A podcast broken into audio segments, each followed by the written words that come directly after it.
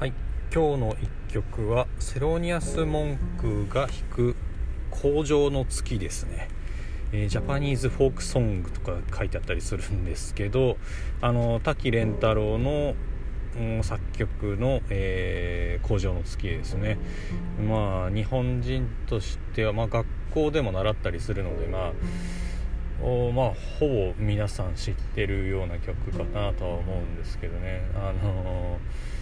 うん。まあ、とにかくセロニアス文句私個人的にはこうちょっとユニークすぎてまだ理解できないっていうところでまあでもやっぱこう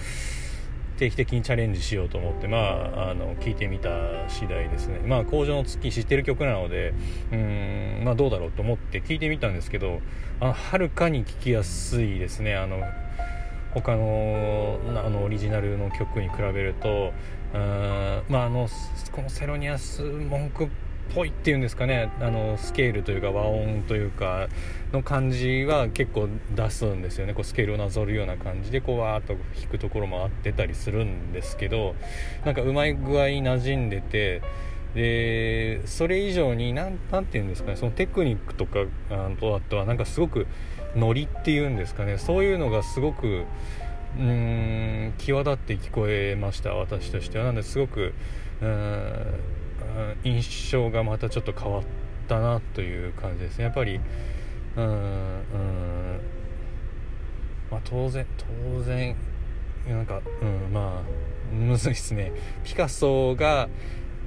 うん実はすごく写実的な絵を描けるとかそういうところなんでしょうね。やっぱりもともとのテクニックがすごくある方なのでああいう独特の間だったりとか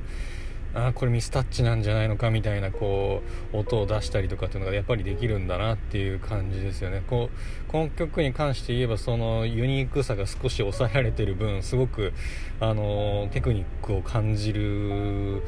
なあというふうに個人的には思いました。なのですごく聞きやすい。ある意味日本人がこうセロニアス文句を聞く入門って言ったらこれでもいいんじゃないかって僕は思い思った次第ですね、